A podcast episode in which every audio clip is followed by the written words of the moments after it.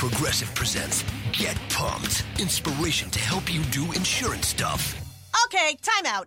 You're gonna let your budget be the boss of you? Take control with Progressive's Name Your Price tool. Tell us what you want to pay for car insurance, and we'll help you find options that fit your budget. Here's some music to get you pumped. Da-dong, da-dong, da-dong, da-dong, dang, dang. I hear your budget laughing at you. Oh, wait, that's just those kids laughing at me. Ignore them! Da-dong, Progressive. Casualty Insurance Company and affiliates. Price and coverage match limited by state law. Esto es Mezcum Podcast y en el episodio de hoy analizamos la victoria del Barcelona sobre el Chelsea y el pase a cuartos de final de la Champions League. Mezcum Podcast comienza ahora.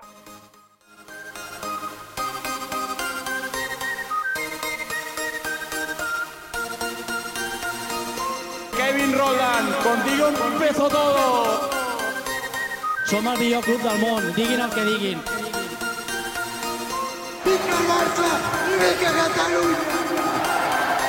Apreteu-vos els cinc cinturons, que ens ho passarem bé. Bienvenidos a Mezcum Podcast, espacio dedicado totalmente a cubrir la actualidad del Fútbol Club Barcelona. Les habla Rafael Lamoy junto a los Julio Borrás. Dímelo, Julio. Dímelo, Rafa. Creo que es la primera vez que dices mi apellido completo. De verdad. Sí, siempre es Julio Borrás. Pero se te perdona, y más que estamos en regocijo por este resultado. Mira, yo sé que los que lo escuchen el podcast no lo van a poder ver, pero. ¡Qué lindo! ¡Qué lindo!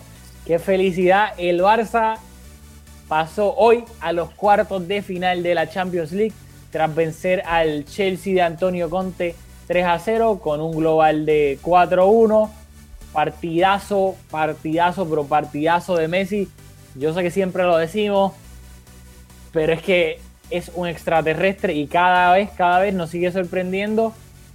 Háblame, o sea, ¿qué me tienes que decir antes de empezar a analizar el partido con las alineaciones y todo lo táctico? Pero háblame, háblame, Julio. ¿Qué te puedo decir de Messi? Pero ya todo está dicho, yo creo.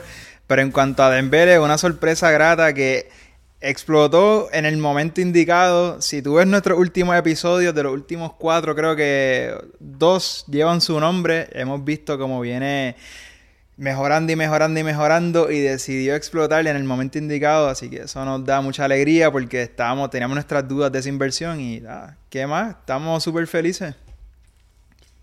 O Usmane Dembélé. El mosquito llegó a la hora de la verdad y por el momento ha dado frutos. Como bien dijiste, no es algo que pasó de la noche a la mañana. Ya en los últimos partidos se ha visto una clara mejoría de Dembe- de Dembélé.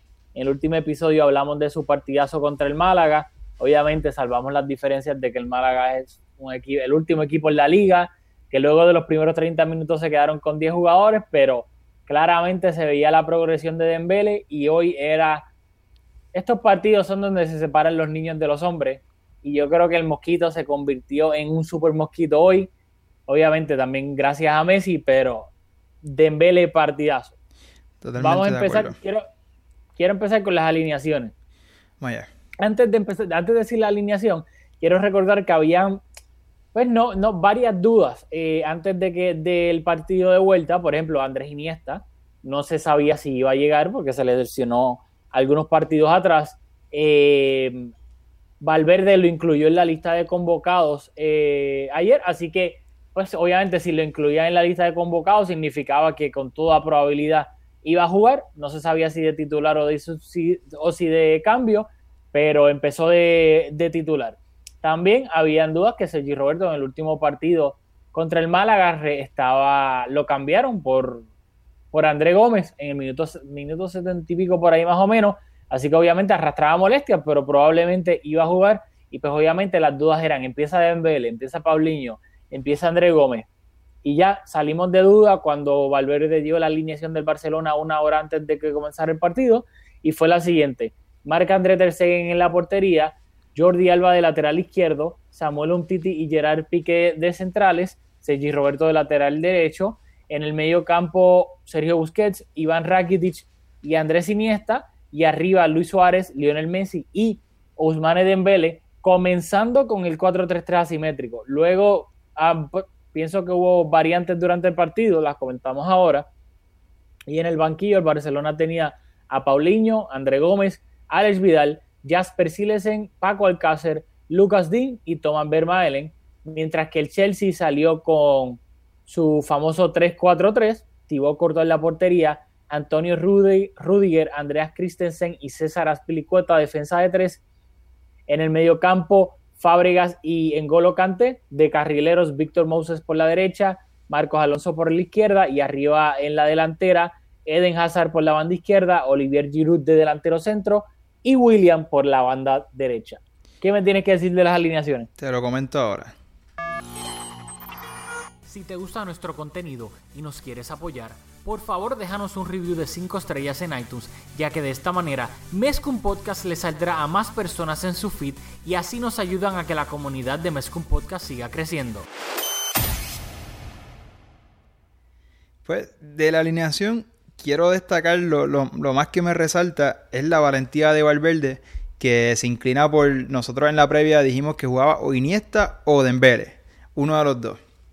Sin embargo, Valverde viene, igual que nos sorprendió en el clásico, cuando yo, por ejemplo, pensaba que dado la pólvora que tiene el Madrid con Marcelo y Cristiano Ronaldo por esa banda, iba a jugar Sergi Roberto junto con Semedo y no fue así, puso a Paulinho y en aquel partido Paulinho tuvo cuatro tiros al arco, los mismos que tuvo Messi, así que en aquel partido Valverde bien ofensivo, bien valiente y en este caso, en este partido, igual manera, nosotros jamás pensamos que iban a jugar los dos, Iniesta porque venía de lesión, Dembele porque nos parecía un poco inconsistente con la idea de Valverde que venía siendo conservador en la última semana, así que una sorpresa grata y qué bueno que Dembele aprovechó la oportunidad. Bueno, a mí también me sorprendió y yo quería que empezaran Iniesta y Dembele, no quería ver ni a André Gómez ni a Paulinho de inicio, y Valverde, como decimos en Puerto Rico, sacó, tú sabes qué, y fue bastante ofensivo, empezando tanto Andrés Iniesta como Dembele. No me sorprendió, luego lo vamos a hablar, pero que Andrés Iniesta obviamente no jugara todo el, todo el partido porque claramente no estaba al 100% y claramente estaba forzando pues por la importancia de este partido de octavos de final de la Champions League. Pero me gustó que Valverde se atreviera y fuera los tuviera bien puestos en su sitio. Y creo que iba a dar más que resultado empezando el partido porque el Barcelona se adelantó en el minuto 3 con un gol de Lionel Messi que empezó con el mismo Messi en el sector derecho del campo, trató de hacer una pared con, con Ousmane Dembele, cuando Dembele devolvió esa pared, rebotó a un jugador del Chelsea que no me recuerdo bien quién fue, y luego le cayó a Luis Suárez que en posición habilitada y con una presencia de juego, de saber dónde estaba todo el mundo, de taquito. Un pase hermoso habilitó a Messi, que también está en posición legal, y Messi eh, remató con la pierna derecha entre las piernas de Thibaut Courtois para marcar el 1-0 del Barcelona. Bueno, en ese gol creo que Courtois tiene mucho que ver. Un portero de su talla debería de hacerlo mejor en ese momento, pero igual comenzamos el partido con con, un gol que nos dio un poco un respiro importante que cambió el partido porque ya el Chelsea tenía, tenía con ese gol, ya con el empate, estaban en desventaja, partían el partido en desventaja, con un gol tan temprano, seguramente le cambiaba los, planes a Antonio Conte, te pregunto, ¿tienes algo que comentar de la alineación? Eh, antes de, de, seguir comentando los goles, o porque quería hacer otra observación sobre la valentía de Valverde. No, no, no, no tengo ninguna sobre, sobre la alineación de Barcelona o del Chelsea o alguna no, de ellas. Del Barcelona, pues no, solamente antes de seguir rapidito, que no quiero que esto se me escape.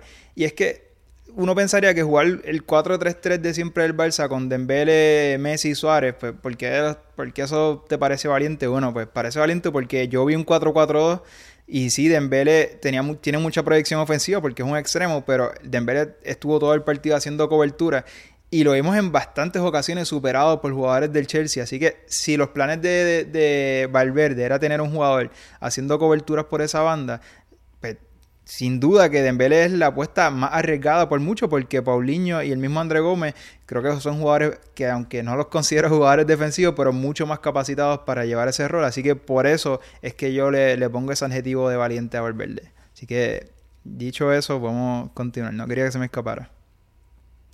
No, no, sí, sí, este, pero a lo que me refiero prefiero una alineación que para mí en ataque el Barcelona empezó con el 4-3-3 asimétrico, pero luego cuando el Barcelona no tenía el balón en repliegue, claramente era un 4-4-2 con Dembele básicamente ayudando a, a Sergi Roberto con cuando Hazard entraba, Sergi Roberto se iba con Hazard y Dembele era el encargado de velar esas subidas de Marcos Alonso en, la faceta defensiva, pero cuando atacábamos yo veía un 4-3-3 asimétrico. Bien. Dicho eso, eh, sí, en el gol, obviamente destacamos la Suárez, la presencia de, ese, de ese pase de taquito para habilitar a Messi. Y luego sí, claramente Courtois tiene, tiene culpa porque no te pueden meter un gol entre las piernas al primer palo. Pero es curioso porque luego del partido Courtois habló para, para BT Sport, la cadena de televisión inglesa, y dijo que él no esperaba que Messi rematara desde ahí cuando lo hizo. Porque, y luego, cuando si tú ves la repetición en, en cámara lenta, cuando Messi está conduciendo el balón, Messi mira como si fuese a centrar el balón y no mira al primer palo. O sea, Messi mira totalmente, obviamente al medio, como si fuese a hacer un centro, y remata entre las piernas de corto al primer palo sin mirar al primer palo. Y yo creo que eso también engañó un poco a Courtois, que no estaba esperando que Messi rematara, sino que efectuara un centro porque iba con su pierna derecha, que obviamente no es su pierna más, no es su mejor pierna. Así que yo creo que fue una mezcla de todo, de que sí, un error de Courtois, pero también la inteligencia de Messi de en un, una acción tan rápida con esa engañar de esa manera a Courtois. Si no, estoy de acuerdo, dudar de Messi sería tonto a estas alturas de su carrera, pero sí, solo me quedo con que en, esa acción, con el, ángulo que tenía Messi, la proximidad que tenía Courtois, me parece que Courtois lo debía haber hecho mejor. Solo eso. Sin duda alguna. Y luego de eso, cuéntame, porque yo hasta que llegara el segundo gol del Barcelona, yo vi un partido, un partido bastante disputado. El Chelsea obviamente se vio con el agua hasta el cuello, y entonces ahí fueron más agresivos. Sí, es cierto que solamente habían pasado tres minutos, pero en esos primeros tres minutos el Chelsea estaba completamente replegado hacia atrás y tan pronto el Barcelona le marcó el gol, ahí el Chelsea se fue al ataque mucho más de lo que lo había hecho en los primeros tres minutos e inclusive dio esa sensación, tal vez de nuevo la estadística técnicamente no lo refleje con remates dentro de la portería, pero el Chelsea claramente estaba atacando y estaba creando peligro o daba esa sensación, ese olor de peligro en el borde del área del Barcelona con Hazard, William y Giroud. ¿Qué me tienes que decir sobre eso? Bueno, yo vi la segunda, la primera mitad dos veces y la primera ocasión la vi un poco más ansioso, Sin, obviamente sin saber el resultado y me quedaba la misma sensación que tú tienes de que el Chelsea eh, estaba creando peligro, particularmente después del segundo gol del Barcelona. Entre el primero y el segundo gol del Barça yo vi un partido bastante controlado eso que, esa sensación que tú tienes me da luego del segundo gol del Barça, el gol de Dembélé en el minuto 20. Y ahí sí me dio esa sensación. Cuando vuelvo a ver el partido, ya sin los nervios y con el resultado en mente, yo creo que fue un partido bastante disputado, pero creo que aquí vamos a tener un desacuerdo. La segunda mitad yo la vi bastante más disputada que la primera mitad. El resto de esa primera mitad, sí, el Barça no propuso, no fue un juego bonito, no fue un juego brillante, hay que decir que en general el Barça pasó la eliminatoria. Lo más destacado para mí fue que en ida y vuelta un equipo como el Chelsea con la capacidad que tienen físicamente no nos anotaron jugadas de balón parado. En dos partidos solamente nos anotaron un gol que fue una genialidad individual de William, que fue un crack en esta eliminatoria completa. Y para mí eso tiene mucho mérito. Yo sé que tú quieres hablar de un Titi, pero que en dos partidos contra el Chelsea solo te anoten esa individualidad.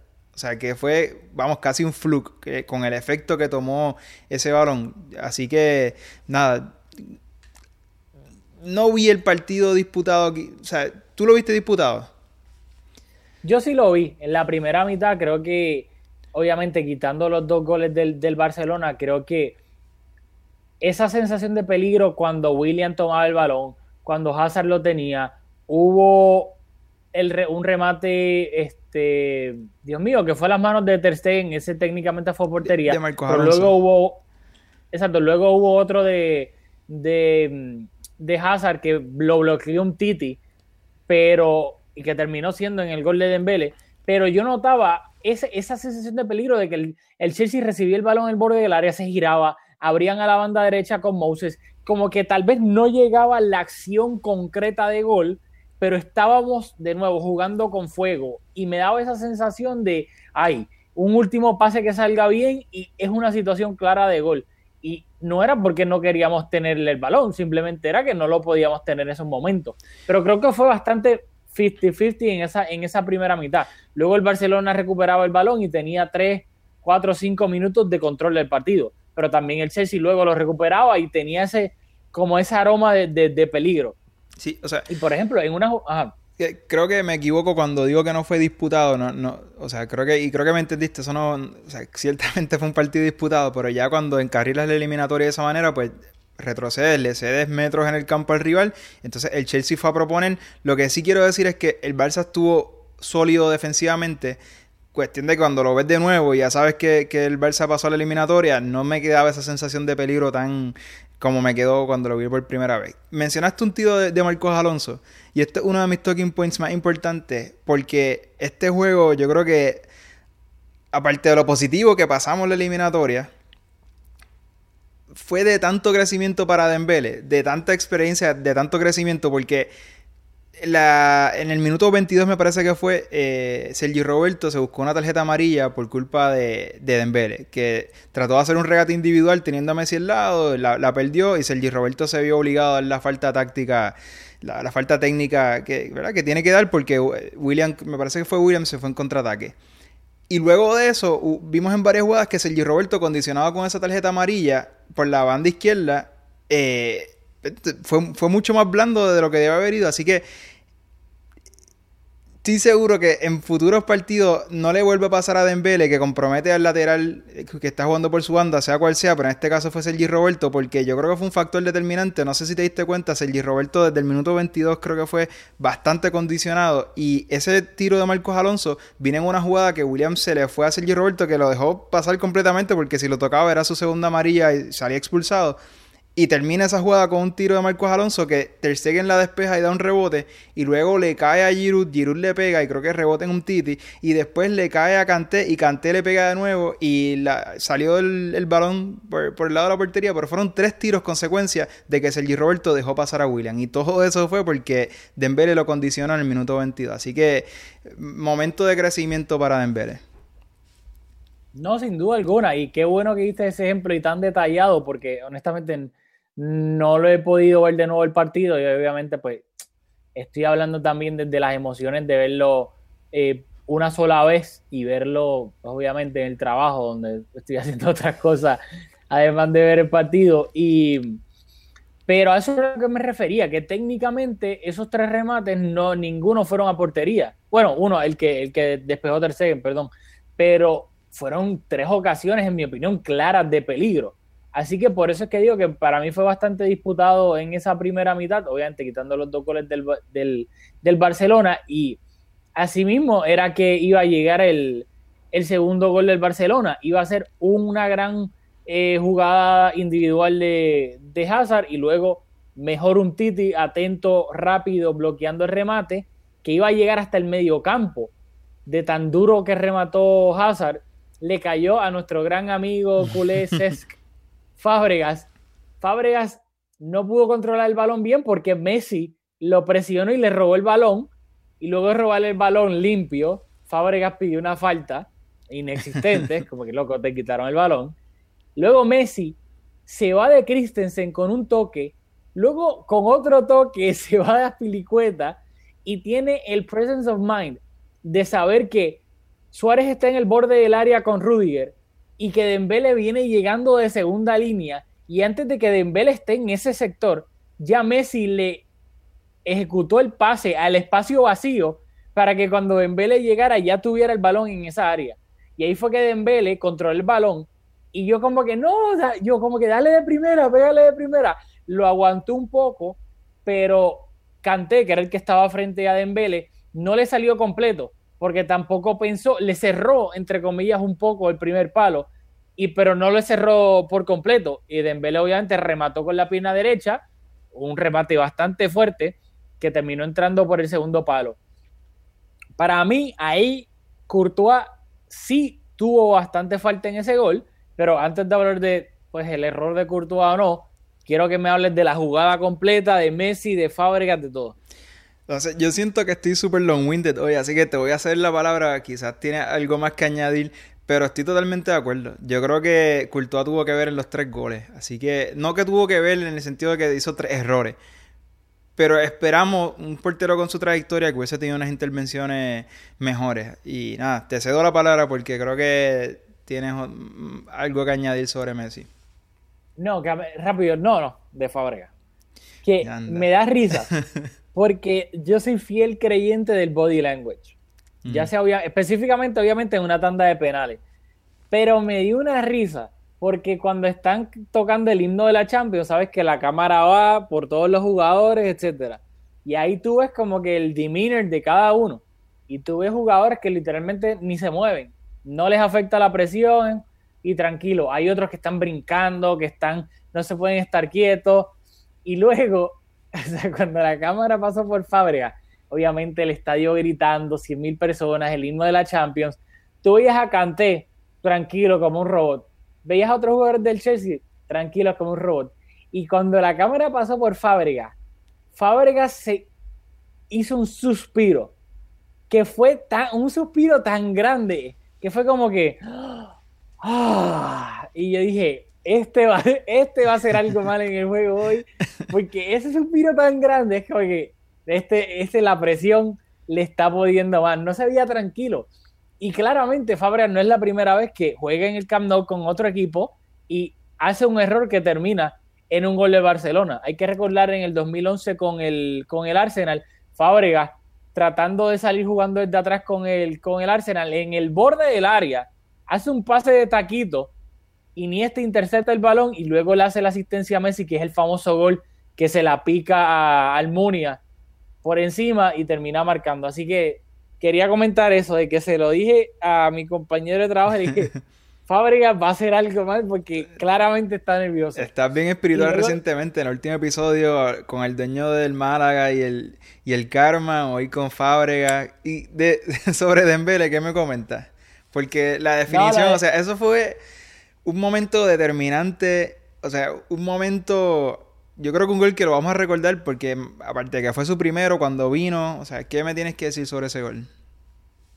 Que puede, puede, y esperemos que sí lo sea, un punto de inflexión. Que de aquí al final de temporada estemos hablando de el antes y el después de Dembele. ¿Y cuál fue ese punto de inflexión? El gol que le marcó, marcó al Chelsea en el Camp Nou. Porque fue un remate no le pegó de primera, la paró, lo pensó un poquito, le dio duro al balón, pero para mí Courtois claramente ayudó porque si tú ves las manos de Courtois estaban completamente abajo. Casi Courtois estaba tocando el césped con sus manos. Y a Courtois se ve la repetición, no le da tiempo de reflejo de reaccionar y levantarlas completas para desviar el balón. Y lo, inclusive lo llega a tocar un poco. Que cualquier otro portero o el mismo Courtois tienen las manos a media altura y desvían ese balón y no entra.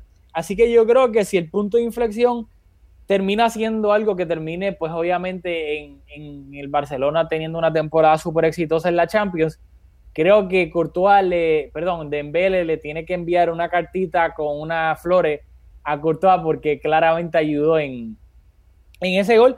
Pero luego lo otro, que Messi, Messi, Messi es ridículo, Messi es, es o sea, Por Dios, o sea, el loco ese gol, o sea, robó el balón, se fue Edo, tuvo el awareness de saber cómo venía Dembele, tenía cinco o seis jugadores del Chelsea mirándolo a él. Se olvidaron por completo de Dembele y eso es lo que tiene Messi, que el Messi estar en el campo les roba toda la atención a, a los otros jugadores, ya sea Suárez o ya sea o sea Dembele y que o sea, ¿sabes? El que compare a Messi con otra persona no sabe de fútbol, lo siento. Esa jugada no, puedo, ¿sabes? Por Dios. De esa jugada lo más que me impresionó fue, me parece fue el primer toque, Espilicueta creo que fue el que fue esa, que fue a disputarle el balón a Messi y Messi le cambió. Fue, Christensen y luego fue, pues fue a Christensen que le cambió el cuerpo con un toque que no tenía, no parecía que Messi iba a llegar. Incluso cuando ves la repetición no te queda claro cómo, cómo mete el pie para cambiarle el cuerpo al balón. O sea, fue una jugada espectacular y luego de Dembele decir el composure que tuvo para acomodarse el balón. eh, y pegarle, le pegó con mucha, mucha potencia. El, balón entró a la red eh, en ascenso, pero también me queda la sensación de que la coloca un poco. No fue, no le pegó a la portería a ver qué salía, así que, o sea, bien por estar en el espacio en el momento correcto, por saber cuándo llegar de segunda línea y bien por poder, ¿verdad? entre colocarla y pegarle con potencia fue un auténtico golazo porque si, si, tú ves la si tú ves el ángulo de frente parece más sencillo cuando tú lo ves detrás de la portería mirando el campo completo o sea eh, no está frente a frente a la portería tampoco está tan cerca o sea fue un golazo fue un golazo golazo que yo creo que la acción de Messi le, le ha restado un poco a la definición que fue espectacular también bueno, para terminar de analizar el gol de Dembele, quiero hacer un análisis espiritual, ya que en estos días estoy un poco inspirado. me fijé luego, porque me encanta ver eso, las reacciones de cada uno. Y tan pronto Dembele, o sea, el balón entró en la portería, la reacción de Messi, o sea, Messi siguió como que ¡vamos! Y luego Dembele se vira esperando el abrazo de Messi. Como que cada jugador de Barcelona, para colmo que llega nuevo, un joven que te traen, pues, entre comillas, para sustituir a Neymar, tú quieres como que el approval de Messi. Y Dembélé se, se mira como que, como que lo hice bien, lo hice bien. Y cuando ve la cara de Messi, como que, vamos, o como que, yes, lo hice bien, lo hice bien. Y Viri le dio el abrazo y la, la cara de Dembélé era como que, ah, por fin, ya tengo el abrazo de Messi. Y esa fue yo creo que colectivamente todos los fanáticos del Barça sentimos o sea, un jugador que cuesta tanto y que no había podido anotar y que se lesionó y que votó a la cocinera que, que o la cocinera o cocinero, creo que era mujer, creo que era cocinera, eh, a la cocinera que el club le, le, mandó a la casa, la, la, despidió, o sea, tantas cosas. Y cuando anota ese gol es como colectivamente como que... Ah, hay esperanza y de, de, nuevo nosotros venimos reseñando que vienen ascenso así que nada todo en cuanto a Dembélé, todo, casi todo positivo en este partido. Eh, ¿Qué sigue? Bueno, quiero terminar la primera mitad rápido con una jugada que creo que fue bastante importante. Falta en el borde del área, minuto 44-45, que en el sector derecho, que le quedaba perfecta a Marcos Alonso. Y de nuevo, lo digo porque obviamente yo sé que tú no estabas ahí, pero le dije a mi compañero de trabajo, cuidado, Marcos Alonso lo mete los tiros libres y de aquí yo estaba sudando en la silla. Y Marcos Alonso por suerte y ojalá sea la suerte del campeón tiro libre perfecto por encima de la barrera alejándose de Ter da en el palo pero da en el palo y se termina yendo para fuera para un saque de meta. ¿Qué me tienes que decir de esa jugada? Creo que había prometido en la ida que iba a anotar un gol de falta y nada, hemos visto que, se le da bastante bien los tiros de falta y como dices, a veces para pasar estas eliminatorias te, te falta un poco de... Te, necesitas apoyarte en la suerte y, eh, en esta eliminatoria, ¿cuántos palos fueron? Cuatro. Cuatro. Dos y dos. de William en el partido de ida y uno de dos en la vuelta, uno de Marcos Alonso y otro de Antonio Rudiger. Así que cuatro palos y nada, los cogemos y seguimos andando. Este, te quería decir, no apunté el minuto, lo pensaba que lo tenía en mis notas, pero eh, no, no lo tengo aquí. También Dembele le pegó una falta a Marcos Alonso por la banda izquierda en la primera mitad que terminó en un tiro de falta que después del tiro de falta terminé en un corner. Así que cuando tú le cedes al Chelsea dos oportunidades como esa, así que por eso comencé haciendo énfasis en que un partido de crecimiento para Dembele, aparte del gol y toda esa cuestión, cuando tuvo que que aportar en ese aspecto defensivo, que claramente eran las instrucciones el día de hoy, estuvo bastante errático. esos errores mentales como comprometer a Sergi Roberto con la amarilla y dar una falta en una posición tan peligrosa a un equipo como el Chelsea que, lo hace bien de cabeza, eh, Son, hay que aprender de esos errores. No, no, sin duda alguna, y qué bueno que las mencionas porque el mero hecho de que no hayan terminado en gol, no significa que fueron errores, así que hay que mencionarlo, porque a veces la gente solamente habla de los errores que terminan en gol.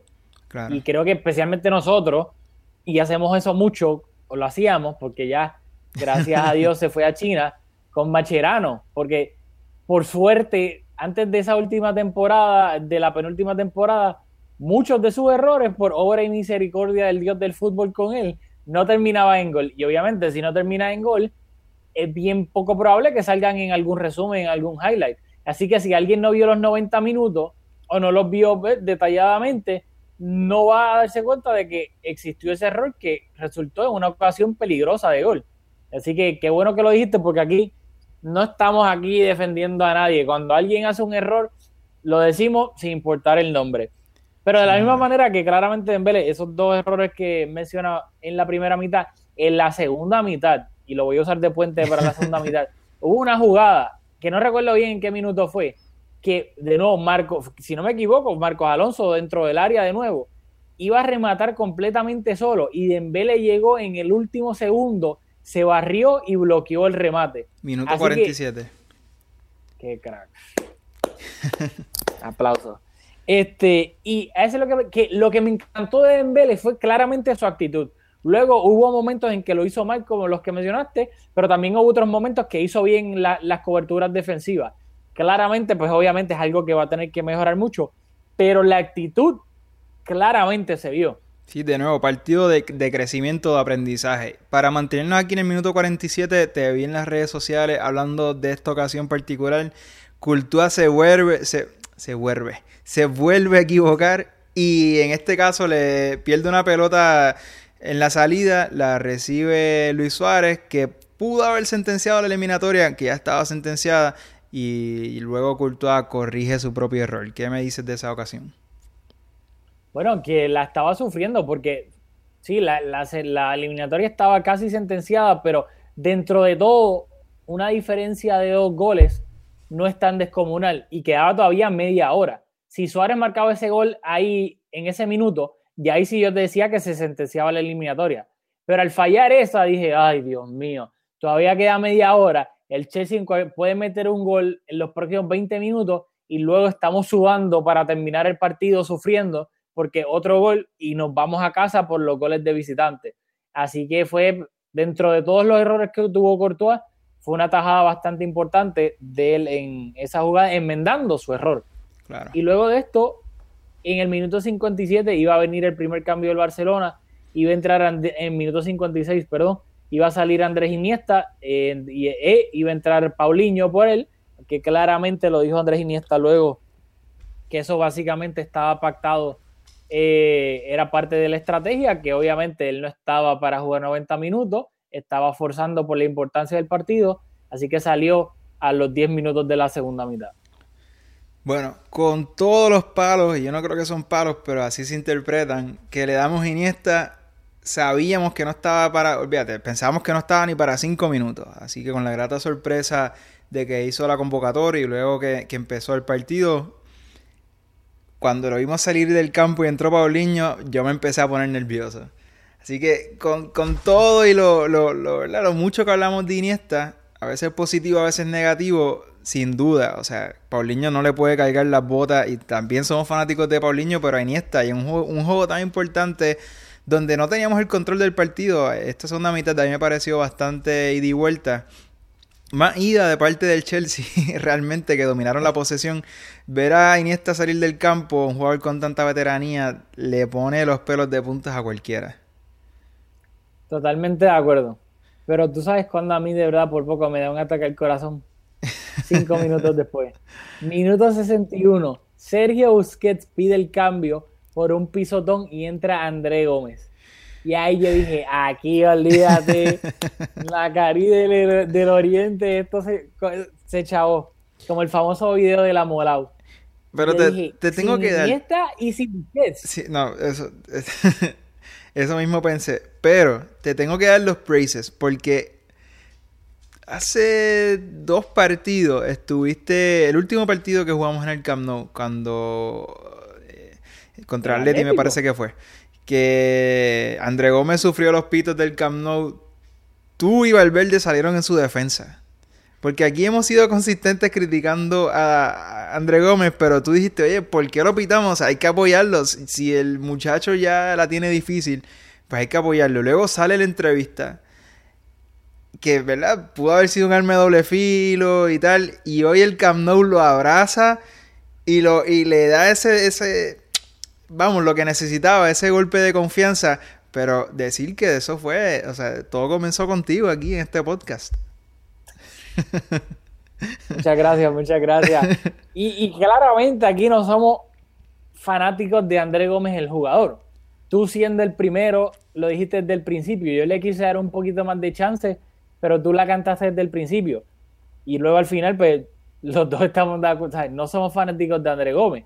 Pero no le entendí al momento. Yo dije, si le vas a pitar, no, o sea, claramente ese, ese momento era el peor momento posible para tú pitarle a André Gómez. Te está jugando la liga en el Camp Nou.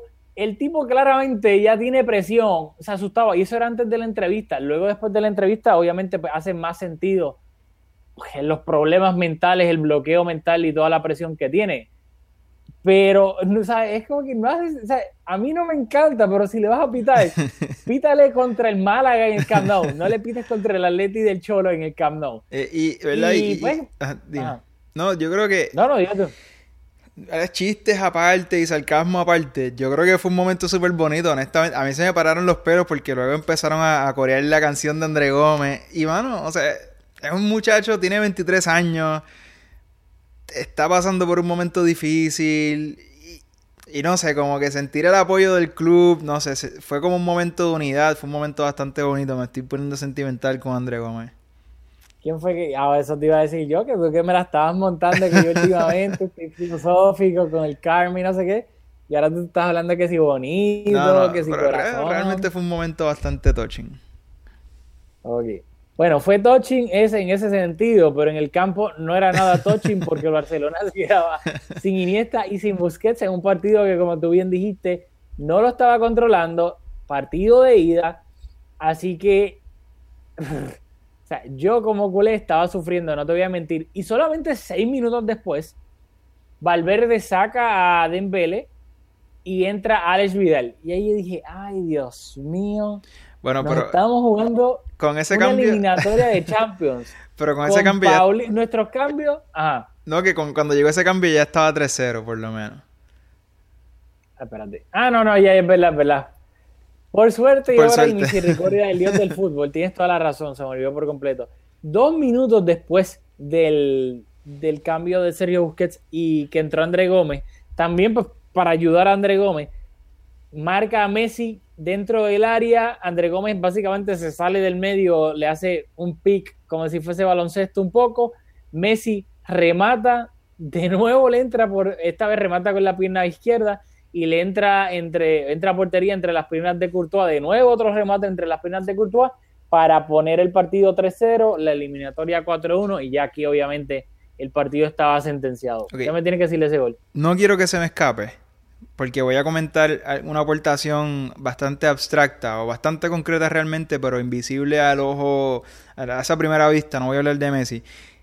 El desmarque que hizo Luis Suárez en el gol de Dembélé.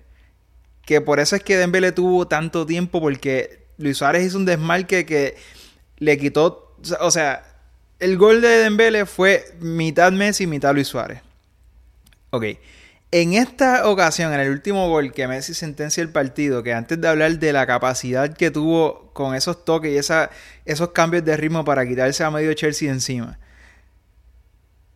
André Gómez, o sea, el, el gol fue producto de una intercepción que hizo Jordi Alba. Y Jordi Alba intercepta el balón porque me parece que fue Aspilicueta. Estaba siendo presionado por André Gómez. Y con la presión de de André Gómez, despeja. Y ahí es que le intercepta Jordi Alba. Jordi Alba en la transición se la cede a Luis Suárez, que hizo de nuevo ese presence of mind, como comentaste en el primer gol, y espera a Messi y se la da en la carrera perfectamente, que luego se quita a medio Chelsea con- por encima sin regatear, simplemente haciendo cambios de ritmo. Pero la presión de André Gómez, mira.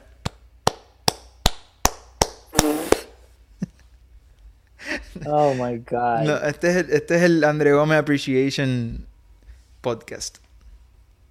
¿Qué Yo me dices? que- ¿La estás buscando? Lo estoy buscando, en verdad. Sigue hablando porque es que lo estoy buscando porque lo quiero ver. No me Pu- recuerdo. puede ser que sea un stretch. Puede ser que lo estoy stretching, pero sin duda, cuando Aspilicueta comete el error, está siendo presionado por André Gómez y ahí es que viene Jordi Alba intercepta. Así que de eso estoy totalmente seguro. Puedes confiar en mí o puedes seguir ahí buscando el gol. Ok, no lo tengo. el- lamentablemente la jugada la empiezan después, pero Suárez está con el balón. No, no, pero Eh, lo, lo está conduciendo hacia, hacia- Yo sé que es antes, pero quiero comentarlo porque es que me dio risa. Está con el balón. Se la pasa a Messi que viene detrás de él. Messi con el balón. André Gómez está en el sector izquierdo. André Gómez hace obviamente el desmarque hacia el medio para tratar de quitarse, quitarle alguna marca a Messi. Y lo gracioso es que nadie se va con André Gómez. O sea, André Gómez hizo lo que técnicamente se supone que hiciera bien, ir a hacer el desmarque hacia el medio, pero ni Moses y no sé quiénes son los otros dos porque no se, no se ve bien en el video. Ninguno se va con André Gómez, los tres como quiera siguen detrás de Messi. es Moses Messi y. Aspilicueta. Pues mira para allá. Y aún así, Messi pues, obviamente saca el remate al primer palo, pero me dio, tanta, me dio pena y me dio risa, porque él hizo lo bien, pero nadie dijo que, "Pff, no nos importa tu desmarque, no, no, nadie te va a hacer caso. Así Sí, que me dio bastante risa si lo quería comentar. Y en ese gol, o sea, yo no, de nuevo, de, no podemos poner a Messi en duda. Vamos a, vamos a suponer que, que realmente leyó los movimientos de Courtois y le quiso pasar el balón entre los pies. Pero antes de eso, como se quita de nuevo a Moses, Christensen y a Spilicueta, los tres lo estaban marcando, y con dos toques, hace dos toques, y realmente son dos cambios de ritmo, la, la capacidad que tiene para quitárselos de encima, con esos dos cambios de ritmo. O sea, tan impresionante, tan poético. Tú ves ese gol y es, y es como. Lo hace ver tan fácil, pero es que más nadie lo hace así. Y nada, ¿qué más? ¿Qué más uno puede decir de Messi? Fue un, un golazo, ya no por el, por, por el, por el remate, que fue bastante colocado entre las piernas de Courtois, vamos a decir, pero la manera en que se quita a los defensas del Chelsea espectacular. Y de nuevo, Luis Suárez, perfecto, esperando que Messi se incorporara en el momento perfecto y le cede el balón y haciendo ese rol de nueve, de aguantar y de jugar de espaldas a la portería, Luis Suárez estuvo muy bien en esa jugada. Y otra cosa que te quería decir, porque es que me dio bastante risa y la acabo de ver ahora, se me olvidó. Hubo una jugada que po- pobre Fábregas, ya honestamente ya me está dando hasta lástima, tratando de perseguir a Messi. Y Messi le hizo un shoulder fake, lo mandó al otro lado y Fábregas se cayó. Y yo, no, no. O sea, pobre Fábregas, Fábregas que nunca defiende. Y para colmo, que eso también es un acierto táctico de Valverde, pone a Messi en, o sea, obviamente Fábregas y Cante está en, en, entre comillas en ese doble pivote. Y pone a Messi, o el mismo Messi, pues obviamente jugó con Fábregas en la cantera, es amigo de él, sus esposas son súper amigas y toda la cuestión. Es como que loco, no seas malo, es tu amigo. O sea, claramente se va a, recibir al sector de Fábregas y Fábregas me da hasta pena porque se ve tratando de, de perseguir a Messi. Es como que, mano, tú no puedes, en verdad, como que ni trate. Y Ah. Messi le hizo ¡wup! y lo dejó tirado y es como que, wow. Hablando de regates de. Messi, eh, obviamente el- en el Barça el más destacado hizo seis. Este, ¿quién lo superó? Un hombre de quien estábamos hablando antes de, prender los micrófonos. William hizo siete. ¿Qué eliminatoria hizo William? En, jugando en el mismo equipo que Hazard, fue el jugador más destacado del Chelsea para mí. O sea, una eliminatoria redondísima para William y hoy estuvo al regate la capacidad que tenía para quitarse jugadores del Barça de encima, espectacular. Siempre con, con esa sensación de peligro, con buena visión de juego, velocidad, regate, un jugador espectacular. No, no, sin duda alguna, y lo, y lo hablamos aquí de que William, o sea, ¿cuántos jugadores hay en el mundo del fútbol que son rápidos pero son unos burros con el balón en los pies? Hay muchísimos, o sea, muchísimos jugadores rápidos, pero que no son buenos con el balón en el pie. Pero lo difícil es combinar esa velocidad con buen control, con tener un buen control del balón. Y William hace las dos. Y, co- y conducir el balón así de bien a esa velocidad es, o sea, prácticamente imposible y cambiar de ritmo. Y William, o sea, la facilidad con la que se quitaba jugadores, y tú me lo mencionaste, fácil es quitarte a Sergi Roberto o a Dembele, pero quitarte a Busquets con la, con la astucia que él tiene en, en posicionamiento y con lo largo que es con sus piernas, y William simplemente paraba, hacía wup, wup, wup, y se le iba a Busquets. Y era como que, wow, loco, qué bueno es este tipo. Y es como que dice, este jugador tiene, tú sabes que un jugador es bueno cuando uno dice como fanático del Barça, este jugador tiene la calidad para jugar en Barcelona. Y sin duda Sin alguna, duda. William tiene la calidad para jugar en el Barcelona. Sin duda. Bueno, ya yo creo que estamos bastante ya casi terminando el, el podcast porque no, bueno, sí, la otra ocasión de peligro fue el que la mencionaba brevemente, fue un cabezazo de Antonio Rudiger que dio en el palo de nuevo. El Barça, entre comillas, se salvaba porque ya tenía la eliminatoria sentenciada, pero era el cuarto palo del Chelsea en esta eliminatoria. Esperamos que sea la suerte del campeón. Y ya al final el Barcelona vencía al Chelsea 3-0, marcador global de 4-1, asistencia de 97 mil personas en el Camp Nou, tercer partido de la temporada que estaba completamente sold out, tras el partido de ida de la Supercopa de España contra el Madrid y el partido de liga del hace dos semanas contra el Atlético de Madrid. Y luego de eso eh, iban a venir, este, obviamente, eh, pues el Barça pasa a cuartos de final, valga la redundancia. El sorteo es este viernes a las 7, p- 7 de la mañana, horario del este. Y luego de eso iban a venir este, algunas declaraciones interesantes que luego del, del partido eh, Andrés Iniesta iba a hacer en, en rueda, no en rueda de prensa, sino en zona mixta, perdón, que él tenía, lo quiero buscar aquí para no equivocarme bien de la fecha, pero Mientras- decía que él tenía... No, te, te voy a dar un momento ahí a lo que lo busques. Y para ir dándole, para ir terminando de hablar de este partido, decir que el Chelsea eh, no había perdido en sus últimas cuatro visitas al Camp Nou. Así que esta victoria rompe esa racha. También Ah, no. Voy a parar a Julio rápido porque se está escuchando como robotín ahí en lo que lo arregla. no me Lo escucho. acabo de decir. Ahora sí. Se sigue escuchando como robotín. Mm, Así que no te preocupes, yo voy a seguir hablando aquí rapidito porque lo quería mencionar de que Iniesta obviamente luego dijo que tenía, él tiene una opción de, de poder irse a jugar a China. Habían rumores pues, de que Iniesta te- tenía una oferta de China, pero no se habían confirmado. Iniesta pues básicamente lo confirma y dice que tiene en abril, eh, no recuerdo bien la fecha, pero tiene hasta abril para notificarle al Barcelona si, si pues obviamente de su decisión, porque parece que la renovación, la última renovación, llegaron a un acuerdo entre Iniesta y el club de que ellos podían, Iniesta pues podía desvincularse del club, así que Iniesta va a tener que notificarle al Barcelona si decide quedarse una temporada más o si se va a China. Yo honestamente pienso que si Iniesta está haciendo, entre comillas, tanto show o tanto revuelo con esto, si tú te vas a quedar, no vas a hacer todo este revuelo. Así que me sorprendería bastante que se quedara. Todo para mí parece indicar de que sí, se va a ir a final de temporada. Habrá que ver, pero pues creo que obviamente luego de la rueda, la, luego del partido fue la noticia más destacada de la zona mixta. Ahora vamos a escuchar a Julio a ver si sigue como robotín o si no. ¿Me escuchas mejor? Eh, Te sigue escuchando como robotín. Bueno, pero para que no te sientas, o sea, esto lo estamos grabando live to tape. Yo lo, se graba de dos maneras.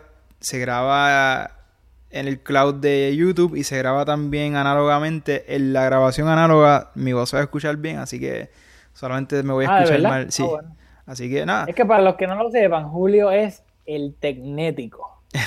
el que sabe de la consola, el audio y todo eso. No, Así así que yo, que- soy- yo soy más el de las redes sociales. no. Así que por eso, el yin y el yang, el yin y el yang. Así que, Nada. eh, nada, ¿qué me tienes que decir de eso de Iniesta? Bueno, pues en cuanto a Iniesta, se repite la historia. Otro jugador que apela a los sentimientos del club y vimos que cuando estaba negociando esa renovación sufrió ataques el club y la directiva de los valores y toda esta cuestión. Y luego se repite la historia, como acabo de decir. Eh, los intereses del jugador van por encima en algunas ocasiones, ¿verdad? Me estoy anticipando. Y como quizás como debe de ser, o sea, Iniesta tiene una familia y, sus propios intereses los cuales debe de atender y no le reprochamos, él no le debe nada al Barça, ya le ha dado todo y si me pusiera en su posición, pues creo que coincidiría, o sea, de nuevo anticipando que se fuera, Pero lo único que me queda, me deja un poco que no me gusta, es que de nuevo que apelen a los sentimientos y, queda la junta como, como los villanos cuando los jugadores tienen sus propios intereses y actúan en base a ellos y perfectamente que, él y Macherano y, todos los que han pasado por el club que, que busquen su bienestar, porque de eso se trata, son jóvenes, están en momentos clave de sus vidas de hacer tener los mayores ingresos posibles, así que bien que lo hagan, pero solo me gustaría que, fueran un poco más transparentes y, y nada. O sea, quizás es un rant un poco egoísta, uno quiere ver a los jugadores del Barça siempre con la camiseta del Barça, pero bueno, de nuevo, que busquen su felicidad y su bienestar económico y deportivo. No, totalmente de acuerdo. Y creo que hay que ir apuntándolos. Los tenemos en la listita. Dani Alves, Javier Macherano y Andrés Iniesta, si es que se termina yendo a China este a final de temporada. Pero fíjate, eh, la, de Iniesta, o sea, ya compramos a Coutinho, Arthur está atado, aunque Arthur, Arthur, como, como le debemos de decir, no, no tiene perfil Iniesta. En el caso de Dani Alves fue un abandono cuando más lo necesitábamos. Así que esa está un poquito esa es un poco menos perdonable. Bueno, no necesariamente porque él se quedó la temporada que no podíamos fichar. Pero eso es tema para otro día. eh, eh, nada, queremos recordarle que, que el Barcelona juega este fin de semana contra el Athletic Club. Creo que es el. Creo que es el domingo, si no me equivoco. Eh, sí, el domingo a las 11 y 15 de la mañana, horario del este.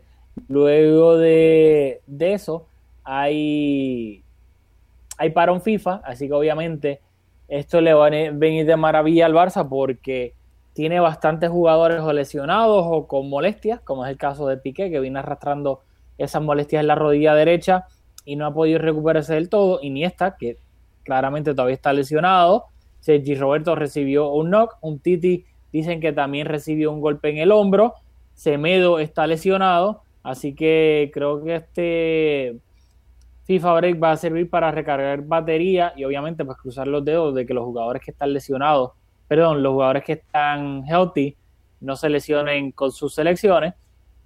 Así que luego de eso vendrá un partido bastante difícil.